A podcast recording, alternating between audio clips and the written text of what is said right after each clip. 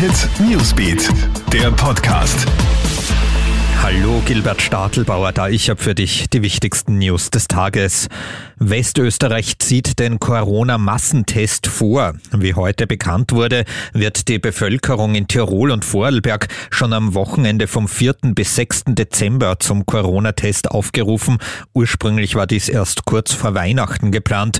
Dieser frühere Termin ist ideal, denn so können noch am Ende der Lockdown-Phase viele Infektionen entdeckt werden, sagt der Tiroler Landeshauptmann Günter Platter. Salzburg testet dann eine Woche später und erst dann der Osten Österreichs.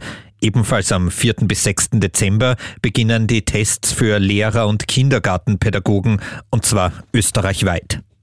Wie und wann wird Österreich nach dem Lockdown wieder aufsperren? Bundeskanzler Sebastian Kurz hat heute behutsame Öffnungsschritte angekündigt. Die Details dazu nächste Woche. Schulen und Handel sollen den Anfang machen. Wien pocht auf eine Wiederaufnahme des Schulunterrichts am 7. Dezember. Die Schule muss das erste sein, was wieder hochgefahren wird, sagt der frisch gebackene Wiener Bildungsstadtrat Christoph Wiederkehr von den Neos. Corona entfacht jetzt auch eine Silvesterfeuerwerksdiskussion.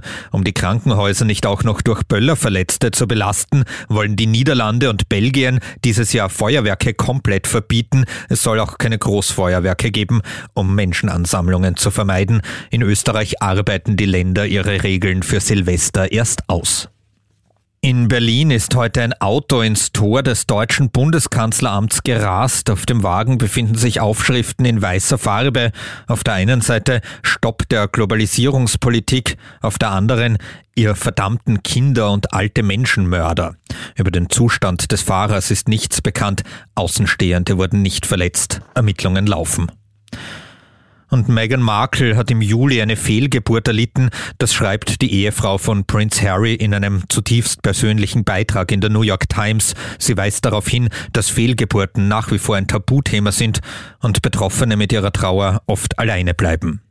Das war unser Newsbeat Podcast. Bis zum nächsten Mal. Tschüss.